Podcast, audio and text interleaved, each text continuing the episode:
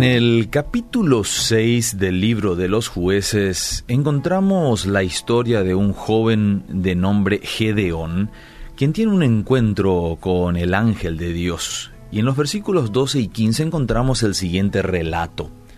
Se le apareció el ángel de Dios a Gedeón y le dijo, Jehová está contigo, hombre esforzado y valiente.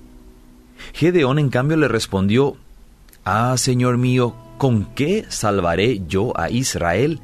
He aquí que mi familia es pobre en Manasés y yo soy el menor en la casa de mi padre. Cuando Dios se le presentó a Gedeón, éste estaba totalmente desanimado. Hacía tiempo ya que los madianitas le amargaban la vida al pueblo de Dios. Saqueaban las tierras de los israelitas y se llevaban lo mejor de la cosecha y en ese mismo momento en que esta eh, situación ocurrió, Gedeón estaba trabajando para esconder el trigo. Ahora, les quiero llevar a este análisis. Notemos este contraste en el saludo del ángel de Dios y la respuesta de Gedeón. El ángel se refiere a Gedeón como hombre esforzado y valiente. Pero este joven israelita no se sentía ni valiente ni esforzado. Al contrario, solamente podía pensar en que su familia era pobre y que él era el último de la casa. Me suena muy parecido a lo que le ocurrió a David. David también no sería la persona naturalmente escogido por la familia para cualquier proyecto importante, ¿recuerdan? Él estaba acostumbrado a ser nadie y que nadie le tuviera en cuenta. Mirando entonces sus recursos, exclamó con toda naturalidad, ¿con qué salvaré yo a Israel? He aquí uno de los misterios de la obra de Dios.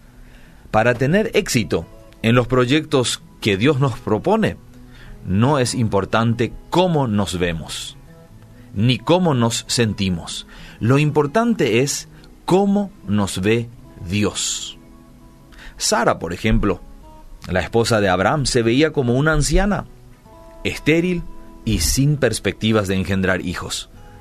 Dios en cambio la veía como la madre de una multitud. Moisés, él se veía como un tartamudo, útil solamente para cuidar ovejas. En cambio Dios lo veía como el hombre ideal para liberar al pueblo del yugo de la esclavitud en Egipto. Pedro se veía como un torpe pescador de Galilea, Cristo veía en él una roca, un líder con un rol clave en la formación de una nueva iglesia. Ananías veía en Saulo a un hombre dedicado a la persecución violenta de la iglesia. En cambio Dios veía en este hombre un instrumento escogido para llevar el Evangelio a los gentiles. Querida audiencia, ¿cómo se ve usted?